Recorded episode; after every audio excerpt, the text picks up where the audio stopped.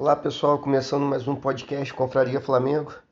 Vou fazer, vou tentar fazer um resumo dessa semana rubro-negra, que teve muita coisa acontecendo.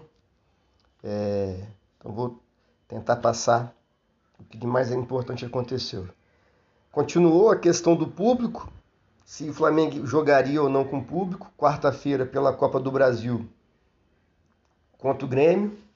O Flamengo jogou com o público, mas de madrugada, depois do jogo, de quarta para quinta de madrugada, o vice-presidente do STJD caçou eliminado o Flamengo e falou que não poderia jogar mais com o público. É... Então a determinação é essa, que o Campeonato Brasileiro, o Flamengo não vai jogar com o público. O Flamengo e nenhum time. O que é um absurdo, pelo que eu até já falei em outros podcasts, em outras gravações né? A pandemia está perigosa ainda, mas está de certa forma controlada, as pessoas estão vacinadas e tudo mais. O... A Prefeitura do Rio de Janeiro elogiou o protocolo do Flamengo, falou que cumpriu o direito, que correu tudo dentro dos conformes e por isso foi como foi um evento teste, o jogo da Copa do Brasil. A prefeitura do Rio liberou público é, 50% da capacidade do Maracanã. Resta agora é, STJD, CBF, os clubes chegarem num acordo para que tenha que o público seja liberado. É, a questão do STJD com o CBF e os clubes é questão política, óbvio, né? Sempre foi. Não tem nada de questão de Covid, segurança das pessoas, não. O que acontece é o que? Os São Paulo e Recife até agora são as únicas capitais, as únicas cidades que têm time na Série A que não liberaram público no estádio. E como eu já falei, inclusive, cada cidade vai liberar de acordo com o que entende que é seguro. Por exemplo, o Rio de Janeiro, é, por Maracanã, liberou 50%. Outra cidade vai liberar menos, vai liberar mais. Aí depende do protocolo sanitário de cada cidade. O que acontece é que São Paulo só vai liberar público para a Fórmula 1, que é lá em novembro. E o futebol vai pegar carona nessa liberação do governo para a Fórmula 1. O futebol vai entrar nisso. Então isso mostra que os times de São Paulo não têm né, força nenhuma. Não conseguem nem colocar público no estádio, conversar com o governador, conversar com o prefeito, apresentar um protocolo de segurança. Creio eu que é porque eles não têm dinheiro. Tirando o Palmeiras, no caso, porque tem que gastar um pouco mais para fazer esse protocolo de segurança. É... Mas então, em relação ao público, é isso. É o que determinou é que não vai ter público. Flamengo e Grêmio, por exemplo, jogam domingo à noite, não vai ter público. Mas a CBF é tão várzea, é tão ridícula, e os outros clubes também da Série A são tão ridículos que o que, que acontece? O Vasco conseguiu na liminar, na justiça, a mesma liminar do Flamengo. Qualquer time que entrar na justiça, menos o Flamengo, no caso, é, vai conseguir jogar com público, com torcida. Então o que, que vai acontecer? No domingo tem jogo do Vasco pela Série B e do Flamengo pela Série A o Vasco, na mesma cidade, no Rio de Janeiro, capital, o Vasco vai poder receber público, torcida. O Flamengo não. Isso é o maior absurdo. Mostra como é que o Gabigol estava realmente certo, né? que isso aqui é uma várzea. Não tem cabimento dois times jogarem na mesma cidade. E se não me engano, São Januário para o Maracanã é uma distância até perto, é curta.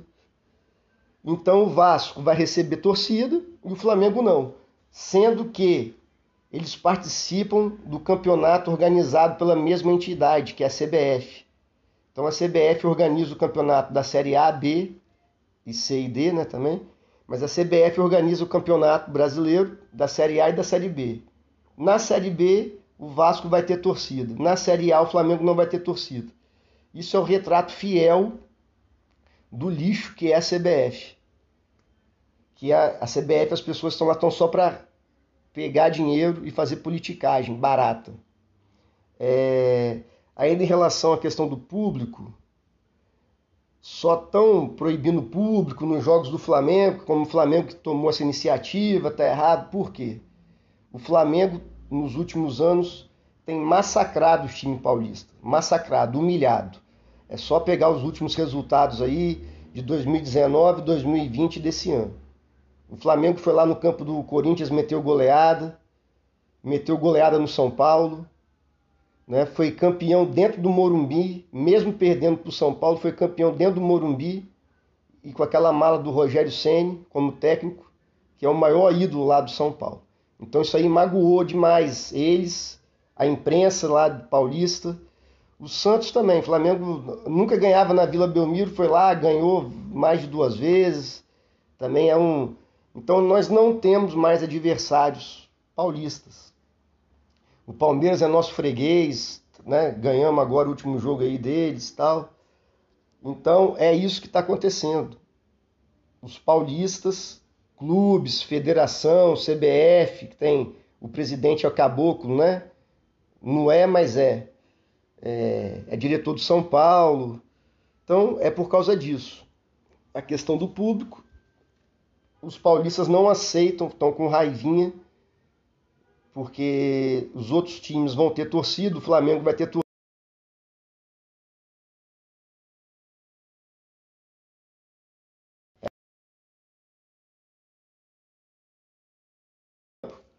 Vamos tentar prejudicá-lo fora de campo.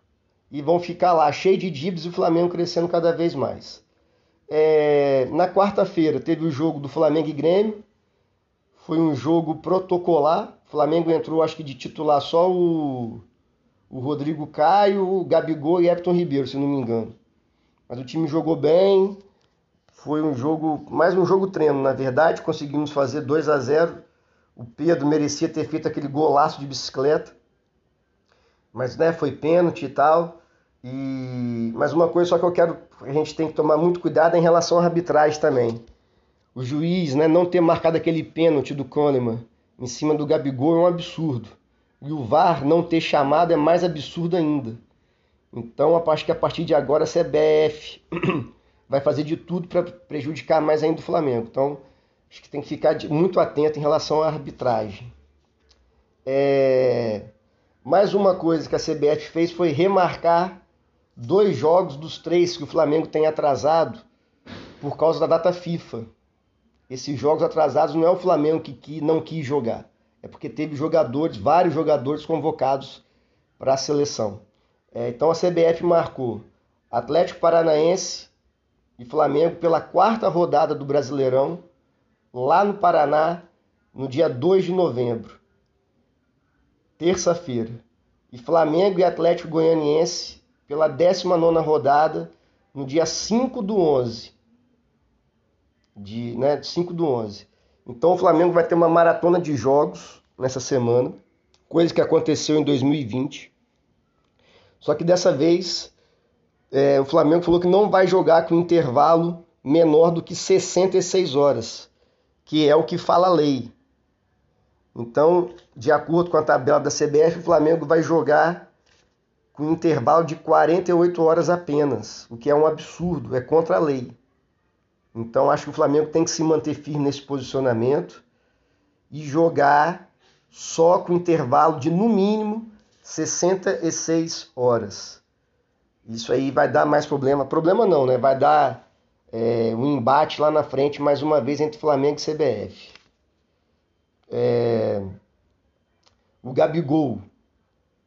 Continuando, continuando aqui o resumo da semana, o Gabigol foi julgado e pegou dois jogos de suspensão. Que ele foi expulso, cumpriu um jogo de suspensão automática e recebeu mais um jogo de punição por ter falado que isso aqui é uma várzea. Foi, foram as palavras dele. Então, a CBF pune um jogador por falar, por dar, emitir uma opinião. É uma coisa bizarra. Não pode punir uma pessoa por dar opinião. Qualquer jogador, técnico, dirigente, torcedor pode falar. Esse campeonato é uma várzea, a CBF é uma várzea, certo? Então, para prejudicar mais ainda o Flamengo, punir o Gabigol. Agora, eu quero ver qual vai ser a punição que Diego Souza, aquele retardado do Grêmio, tomou o cartão da mão do juiz. Então, acho que todo mundo viu essa cena patética. Tomou o cartão amarelo da mão do juiz, aquele juiz retardado lá. O juiz, ao invés de expulsar o jogador na hora, ficou rindo, falou: pode ficar com isso aí que eu tenho outro cartão amarelo aqui. Olha o nível dessa várzea que é o futebol brasileiro. Outro jogador que a gente tem que ver qual vai ser a punição que ele vai levar. Se for ter punição, é o Hernanes, está jogando no esporte.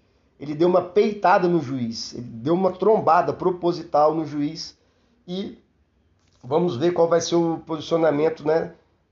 Qual vai ser a punição, se é que vai ter punição para esses jogadores. É... Infelizmente temos mais três data FIFAs pela frente.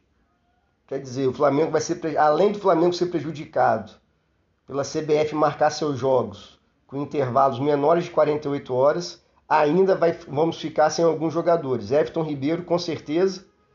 Gabigol, muito provavelmente. O Arrascaeta já foi convocado pela seleção uruguaia, vem jogando bem lá também.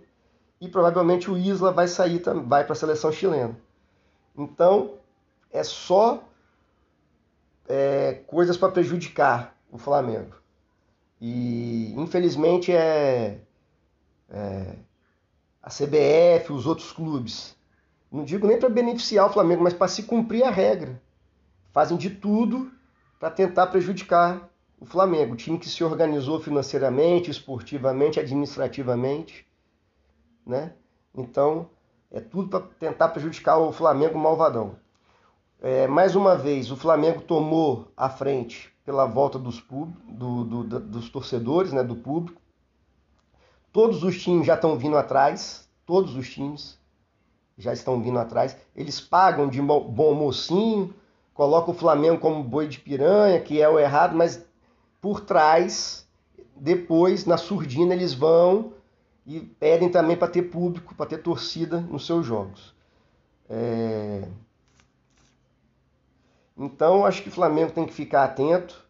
Né? Amanhã, domingo, horário péssimo, 8 e meia da noite tem Flamengo e Grêmio pelo Brasileirão, entrar com força máxima dentro do possível, pra, a gente não pode perder ponto. E esperar, né? Quarta-feira que vem tem o jogo de ida pelas quartas de finais da Libertadores. Provavelmente o Davi Luiz vai, ter, vai ser relacionado, não sei se vai jogar ainda, mas já é um grande reforço. O Kennedy também. Tem se falado aí, né, esses apuradores aí, esse pessoal idiotão que fica cavando notícia sobre o Daniel Alves, pode vir para o Flamengo ou não.